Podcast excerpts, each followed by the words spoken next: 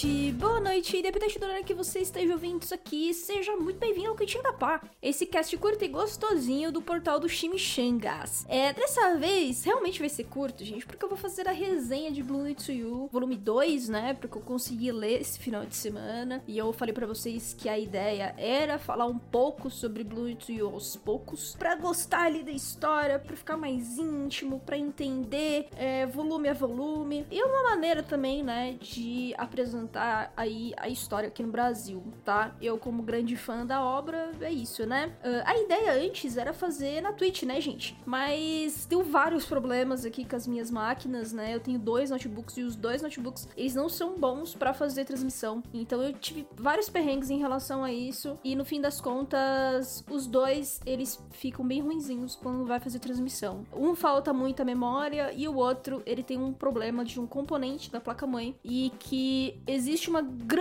chance de no meio da transmissão o próprio computador desligar. Por segurança, ele desarma. Quando eu uso muitos artifícios visuais, acontece isso com outro notebook que eu cheguei a consertar. E é muito caro de comprar uma placa-mãe nova, então por enquanto eu estou sem poder fazer lives aqui na Twitch, pelo menos transmitir isso, né? A ideia é no futuro aí talvez trazer uh, as outras meninas ali do Chimichangas, né, para poderem transmitir, mas por enquanto isso ainda não tem uma solução imediata, porque a gente está mexendo, está planejando e atualizando várias coisas nas redes sociais do Chimichangas, né? Todo mundo da equipe tem os seus afazeres e ainda estamos trabalhando nessa ideia de ver dias melhores, quem pode, quem não pode, mas isso ainda está em segundo plano, tá? Então deve demorar a vir a Twitch novamente. Por isso, eu vou fazer os casts aqui volume a volume para vocês do de Blue Tsuyu e vão ser realmente casts assim um pouco mais curtos, mais simples, é, mas ainda assim de com muito amor e carinho que eu tenho por essa obra, tá? Enfim, mas como sempre vou lembrá-los aí do Apoia-se, né, ali do Cantinho da Pá. O cast agora, né, gente, ele vai ser semanal, mas eu também tô fazendo casts extras pros assinantes, então você, caso queira apoiar, você vai receber alguns miminhos ali a mais, não é nada muito, né, absurdo, mas ainda assim, se você quiser ajudar na criação de conteúdo e para que esse podcast se mantenha, para que outros projetos do Chimichangas existam, é só assinar lá no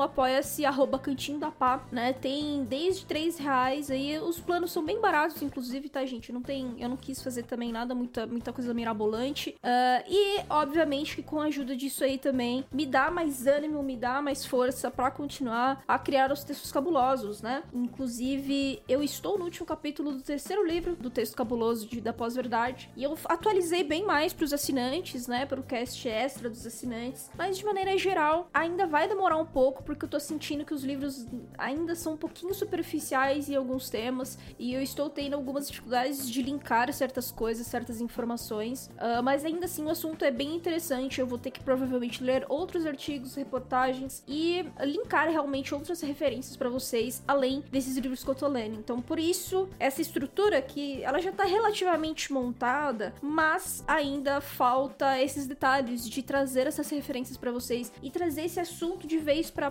pós-verdade. São cinco livros que eu, que eu comprei para poder fazer essa leitura e eu estou no final do terceiro. Então tem mais dois livros e eu acho que esses dois últimos livros é o que vai mais me ajudar a fazer certas linkagens, tá? enfim, trazer mais informações mesmo, sim, pro texto cabuloso, né? Porque a ideia é falar, né, da pós-verdade dentro da cultura pop. E aí não só a cultura otaku, tá? A cultura pop mesmo no geral, desde a galera que gosta de games até a pessoa que ama figures, sabe, da, sei lá, é, é, sabe? Então, é bastante amplo e por isso que acaba sendo um pouquinho mais complexo, né? Do que se imagina. Porque, assim, a pós-verdade, ela vem já de vários, né? De algumas décadas aí e, e tem tido força e tem sido muito mais falada no campo político. Então, assim, obviamente que quando você lê isso aí, você consegue fazer associações muito claras para as coisas que acontecem na cultura pop, né? Que nem vai uh, toda a polêmica que aconteceu com The Last of Us 2 quando saiu, porque, ai, lacração, personagem lésbica, protagonista, não sei o quê. E no fim das contas, muitos discursos, né, a respeito ali desse ambiente do jogo, deu muito o que falar e muitas coisas foram ditas sem nenhum embasamento, mas ainda assim acreditadas de maneira muito fervorosa. Então, basicamente, essa é a linkagem mais básica que tem da pós-verdade com a cultura pop. Mas assim, tem várias associações que podem ser feitas, entende? E eu quero detalhar um pouco mais essas associações, tá? Então por isso que tá demorando um pouquinho mais também. É foda, é difícil, tá?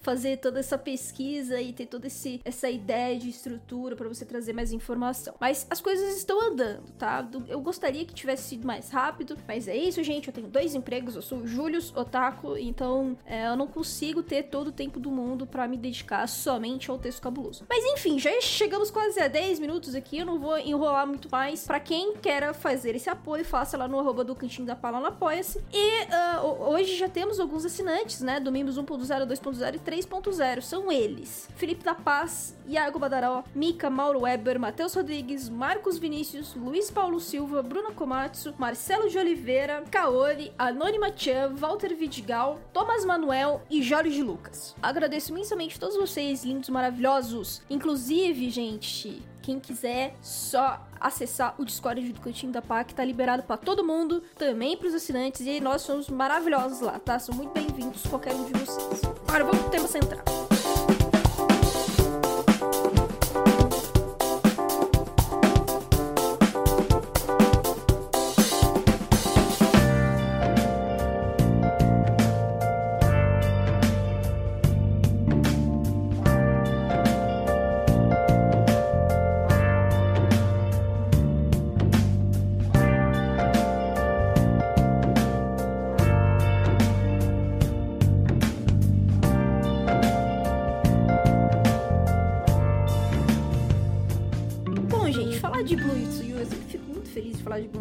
Porque eu consigo fazer algumas linkagens, assim, eu consigo fazer. me identificar bastante com a minha adolescência. E Blue Yutsu eu acho que ele pega bastante no cerne de várias reflexões que jovens fazem. E de uma maneira delicada, de uma maneira natural, de uma maneira que simplesmente vem, que simplesmente acontece. Então, para mim, o que mais encanta ali na, em Blue Yutsu é que ele faz isso com essa delicadeza e com essas reflexões junto com a brincadeira que a, a, a própria autora faz, com essa parada um pouquinho mais poética, um pouquinho pouquinho mais teatral, né? Então, logo no segundo volume, a gente já tem a entrada, né, desse tema, inclusive. Olha, o Conselho Estudantil quer fazer uma peça teatral no festival escolar. O festival escolar no Japão é muito impactante para os jovens, é, também na, no, no, mundo real, tá, gente? Não é, não é só ali na ficção. Então, você tem o um empenho real ali dos alunos de fazer uma coisa ali bacana, até para você colocar aquilo de maneira acadêmica, entendeu? Colocar aquilo no currículo, né? De você se mostrar ali como uma pessoa pessoa que tem qualidades, digamos assim, né? Isso no, no mangá é, é, explicado de uma maneira muito simples. É, normalmente quem faz isso aí são realmente os clubes de, de arte, os clubes de teatro que fazem essas, essas peças. Mas aqui na nossa escola a tradição é de que a, os bastidores, né, a gerência, digamos assim, seja feita em conjunto, né? Então aqui o conselho estudantil ele atua, mas ele também pega ajuda de todos os outros clubes que tem a ver com o teatro de alguma maneira. Então, artes e a, a parte teatral, alguma clube de música também acaba entrando nessa parada toda para ajudar o conselho estudantil que vai atuar nessa peça, né? Então é uma parada ali coletiva. Então eles explicam de maneira muito convincente, assim, sabe? Porque justamente é simples. Chega e fala assim: olha, realmente, outras escolas acontecem diferente, mas a nossa escola é assim que funciona. E aí, assim, a gente tem alguns, alguns elementos, né, de clichê, que é. Clichê, novamente, vou falar dos shows tradicionais ali, de romance escolar, é, que aí são héteros, né? A Nakatani Nio, né, que é a autora, ela vai pegando esses artifícios, cara, desses shoujos tradicionais, de romance e tudo mais, e ela vai trazendo pra Blue Mitsuyu, mas trazendo, é, que nem eu falei, essas outras características e colocando isso numa história com personagens femininas, né? Uma gostando da outra e tudo mais. O drama, ele existe pra gente que é adulto, pra gente que, ai, já tem mais de 25 anos, que, enfim, até mesmo a nossa realidade brasileira, né, que a gente começa normalmente a ter essas relações amorosas até muito cedo, né? Com 14 anos a gente já já tem pessoas que são ativas, né? Sexualmente, inclusive. Então, é uma realidade um pouquinho diferente do Japão. Então, no Japão, a parada ali no colegial, né? É, eu não quero também generalizar, não quer dizer que não existam pessoas que falam abertamente sobre romance nessa idade lá, tá?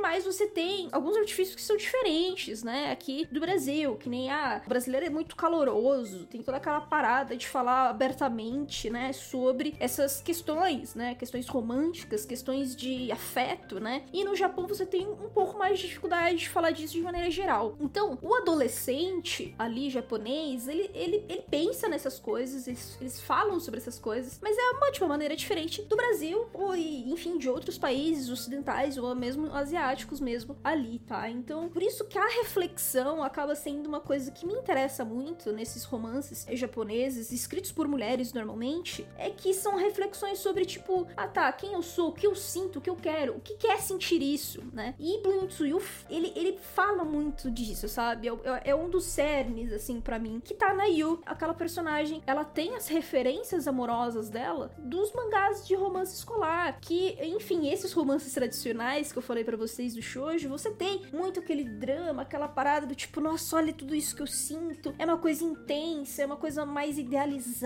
romantizada, e, e é um tipo de relacionamento que é muito difícil de você atingir, né? Inclusive, acho que no mundo inteiro, é uma parada assim, muito. É, é, existem, são exceções, digamos assim, de mulheres ou homens que começam a se relacionar no colegial e ficam namorando para sempre, se casam, ficam juntos e tudo mais. É, é, é uma realidade que, assim, é uma vez na vida da morte que isso acontece, porque a vida muda, né? As coisas vão acontecendo. E por muitas vezes ali no colegial é uma coisa assim, talvez mais de transição da vida, né? Mas mesmo assim, a gente tem, né, de maneira é, é, bastante forte no romance escolar, ali nos shoujos é, japoneses, de você ter esse romance mais idealizado, né? De começou ali no colegial, vai ficar para sempre, né? Vai ter a sua, as suas turbulências, vai ter os seus dramas, mas no fim os caras vão ficar juntos, eles vão estar ali para sempre, eles vão ter aquele romance mais idealizado, né? E no mangá de Blue Yu a gente tem a Yu que fala, pô, eu não consigo sentir nada disso que tá acontecendo nesses mangás, porque essa é a referência que ela tem. Ela tem uma família que é próxima, uma família estruturada, com pai, mãe próximos, uma irmã que, é,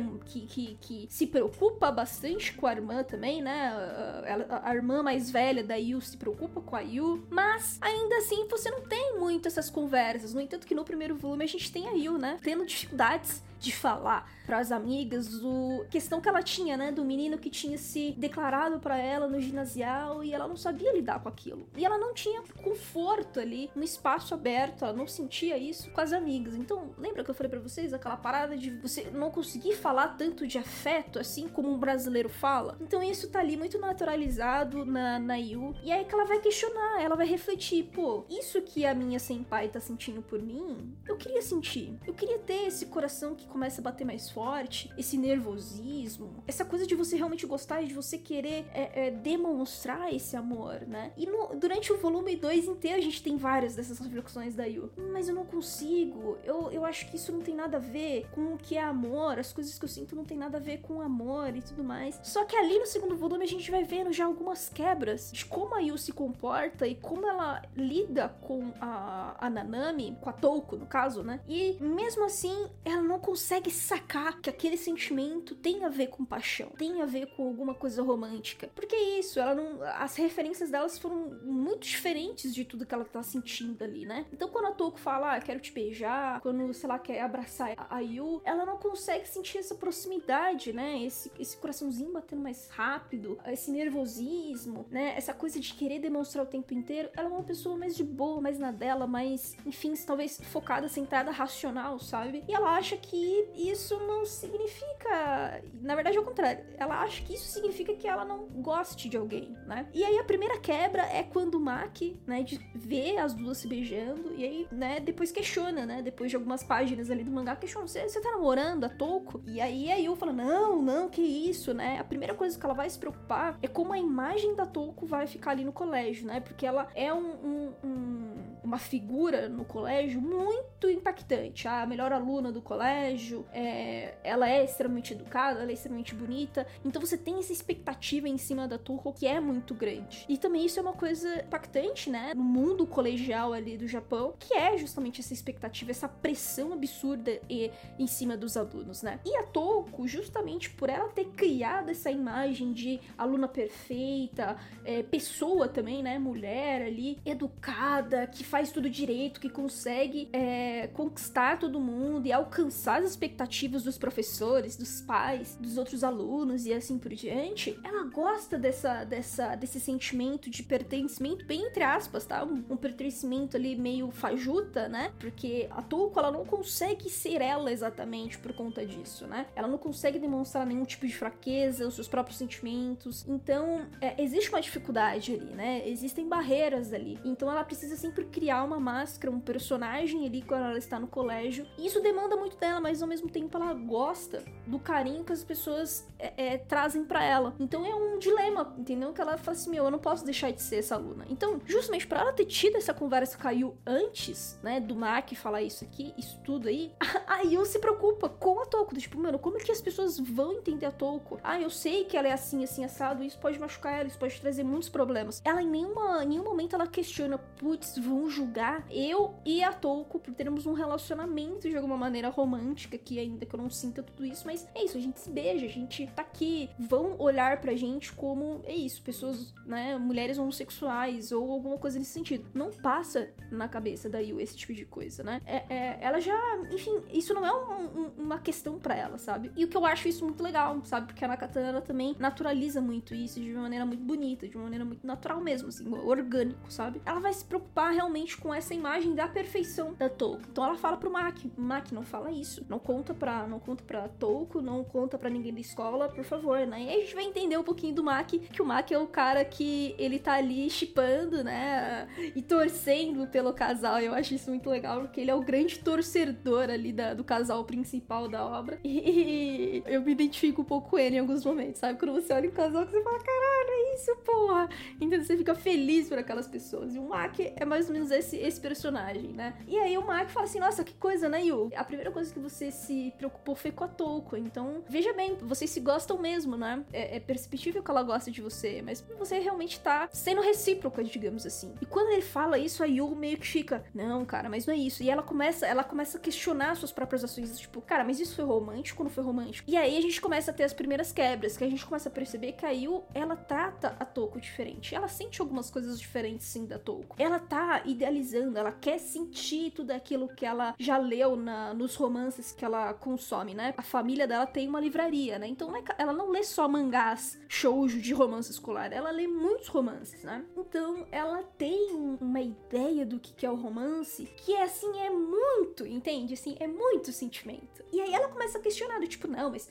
Questionar no sentido de negar aquilo que ela, que ela estava sentindo, né? Do tipo, não, não, é, não tem nada ali de romance, não é nada. Eu sou uma pessoa gentil, eu sou uma pessoa bondosa. Qualquer pessoa que me pedisse as coisas que a Toko me pede, eu faria. E a gente sabe que não, não, não, Yu, você não faria. Ela realmente é gentil. A Yu, ela é uma pessoa que gosta de ajudar os seus amigos, que gosta de, de ser essa, esse, ter esse altruísmo, né? Mas só que ela age de maneiras bem diferentes com as suas amigas do que com a Touko. No entanto que tem, né, um outro capítulo que elas estudam juntas para as provas finais, ainda que a Yu seja do primeiro ano e a Touko do segundo, mas só que ela consegue entender, ela consegue ver uma conexão, ela começa a gostar da presença da Touko, só que ela não consegue entender essa presença da Touko. Então ela continua negando muitos sentimentos dela, tipo, não, eu não amo ela, isso não é amor, e realmente talvez não seja de fato amor, mas existe uma preocupação a mais, existe um sentimento ali a mais que está nascendo, e é, é, é diferente de uma amizade, digamos assim, sabe? E ninguém, gente, assim, é, é, super natural a gente começar a gostar de uma pessoa sem ver que é um amor muito grande ainda, sabe? Isso às vezes vai nascendo e crescendo com no cotidiano, na rotina, e a pessoa vai te encantando cada vez mais ali nesse,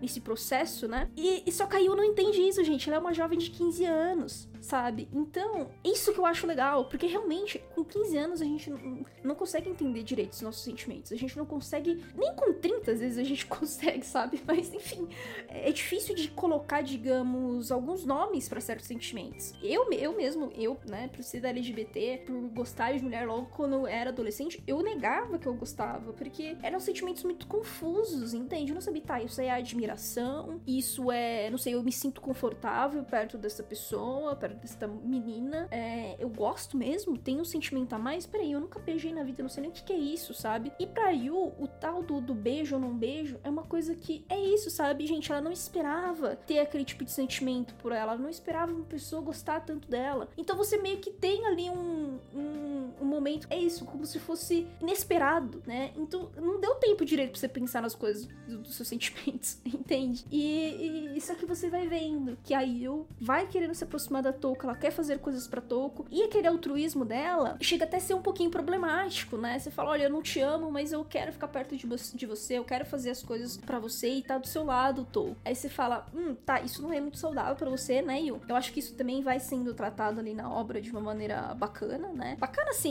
Também tem suas idealizações, né, gente? Ali, questões que a gente pode trazer como reflexão também. Mas, de toda forma, a Touko e a Yu, inclusive a Touko, ela gosta desse esquema que a Yu faz, sabe? Do tipo, olha, beleza, você tá falando que não tá apaixonada por mim, mas só que você se sente confortável comigo, você sente confiança em mim. E a gente tá construindo uma coisa bacana. Então, isso, isso é um espaço que para mim é muito gostoso, porque eu não preciso me forçar a ser aquela menina perfeita. Eu posso simplesmente ser eu e, e enfim, estar tá num local confortável, pedir carinho e dar carinho. E por mim tá tudo bem desse jeito, né? E pra Yu já não é exatamente assim, sabe? É, é só que ao mesmo tempo ela também se sente confortável naquele ambiente, né? Ela sente as suas angústias, tipo, eu quero sentir o que a Toko sente por mim. Só que a Toko, ela tem um pouco de medo, do tipo, meu, se você realmente se apaixonar por mim, se você me amar, provavelmente você vai pedir as expectativas, você vai querer coisas que as outras pessoas pedem, digamos assim. Talvez eu vou ter que ser uma outra pessoa. E, e eu não posso mais ser, digamos, essa pessoa egoísta, entre aspas. Eu não posso ser essa pessoa que tem esses defeitos. Então, assim, elas, elas entram num dilema. E eu acho isso tudo. Enfim, é tudo muito natural, gente. É muito simples isso que é colocado na obra, sabe? Não precisa de nada muito absurdo pro plot da obra, sabe? Ali o teatro a gente vai ver que é uma coisa que a irmã da Toko fez, tentou fazer sete anos atrás, e a irmã da Toko faleceu, então, né, sofreu um acidente lá de, de trânsito e morreu. Então você tem um pouco desse drama ali na Toko. E, e, e é, é, isso, tem os artifícios dos clichês, gente. É, algumas atitudes até que são genéricas, como eu disse, já advindos de shows tradicionais, sei lá, 20 anos atrás. Mas só que isso é, é ainda assim tem um, um olhar, né, da Nakata que torna tudo muito moderno, que torna toda a reflexão muito válida, principalmente para quem é jovem, né? Então, assim, é... porra, eu adoro Blue Yu, eu adorei a leitura desse segundo volume. Também tem tons cômicos que são muito bons, sabe? Que nem você tem um capítulo extra da, da Yu vendo todas as suas amigas e a Toko entrando na livraria e escolhendo uma obra, e ela vai falando, né, mais ou menos o que, que cada uma gosta, qual gênero eles, eles gostam mais, quais materiais eles compram mais. Então tem uma amiga que só lê mangá, outros que só lê é, crítica de literatura, outra só lê ficção e gosta muito de romance, né? E ela vai falando isso e é uma, é uma maneira, é um tom cômico muito legal, né? E, obviamente, a gente tem o início da, da Sayaka aqui, né? Que a gente vê que ela gosta da Toko, né? A gente percebe já nesse segundo volume e a gente fica pensando, hum, triângulo amoroso, hein? E é isso que é legal, porque as coisas vão se quebrando também. Novamente, a Nakata utiliza esses artifícios super clichês de romance escolar, mas ela vai quebrando e ela vai mudando certas visões e, e, e, certos conceitos, sabe? Então eu acho tudo muito bacana, tudo muito brilhante e isso só melhora. E a, a, a arte é maravilhosa, né, cara? Tem esse momento no segundo volume que elas vão pro lago, né? Que tem um caminho assim de pedras, que é mais a parte final, que é quando a Toko e a Yu tem uma discussão ali sobre a morte da irmã da Toko, a questão da peça teatral, a questão do tipo que, ai, olha, é, é, é Toko, eu realmente não vou conseguir te amar. E, e ao mesmo tempo ela fala isso. É muito legal essa parte, porque ela fala, eu realmente não vou conseguir te amar. Mas por dentro ela tá falando assim, cara, eu não entendo, sabe? Assim, é, é, é eu acho que eu não, eu não sei, eu posso. Não entendi o que eu tô falando, sabe? Mais ou menos assim, é, a, a construção do negócio. Tipo, você vê, não, não, Yu, você tá sentindo alguma coisa. Só que você usou essas palavras para negar esses sentimentos e ao mesmo tempo se manter perto, digamos assim, entre aspas, com uma amizade colorida, porque você tem muito medo de onde isso vai dar. Então ela escolheu safe, digamos assim. E, e aí a gente vai vendo no decorrer, né, dessa peça que vai vir aí, que aí eu gosto muito da sim. E ela gosta de maneira romântica, ela só não tá conseguindo entender nada do que tá rolando, entende? Ela não consegue definir nada desses sentimentos. E é muito bacana isso, isso faz todo sentido. E esse segundo volume, nessa hora do lago com uh, o caminho das pedras, ele vai voltar na história e ele vai voltar de uma maneira muito diferente, justamente para quebrar o que aconteceu no segundo volume. Então, assim, é genial, por isso que eu falo, tem esse que é um pouco mais poético e teatral, sabe? Que a Nakatani vai colocando ali na obra, que torna tudo muito bacana, cara. É muito bonito, sabe? Enfim, gente, 30 minutinhos de cast. Amei esse volume 2. Eu quero muito ler o 3. O 3 já tá separado lá no Capitão Nigiri. Sim, eu compro o Blue Yutsu do Capitão Nigiri. Pra quem quiser, inclusive, comprar obras, né? Comprar os mangás lá do Capitão Nigiri, você pode ter 5% de desconto, tá? Com o meu cupom Onigiri Pá, pá com H no final, tá? Que nem vocês me conhecem conhecem assim aí do Twitter. E no mais, é, é isso. Estou ansiosa por terceiro volume para vir aqui falar mais, refletir mais, falar dessa grande obra que eu amo muito. E a gente se vê aí nos próximos episódios, belezinha, gente? Belezinha então, beijo e falou!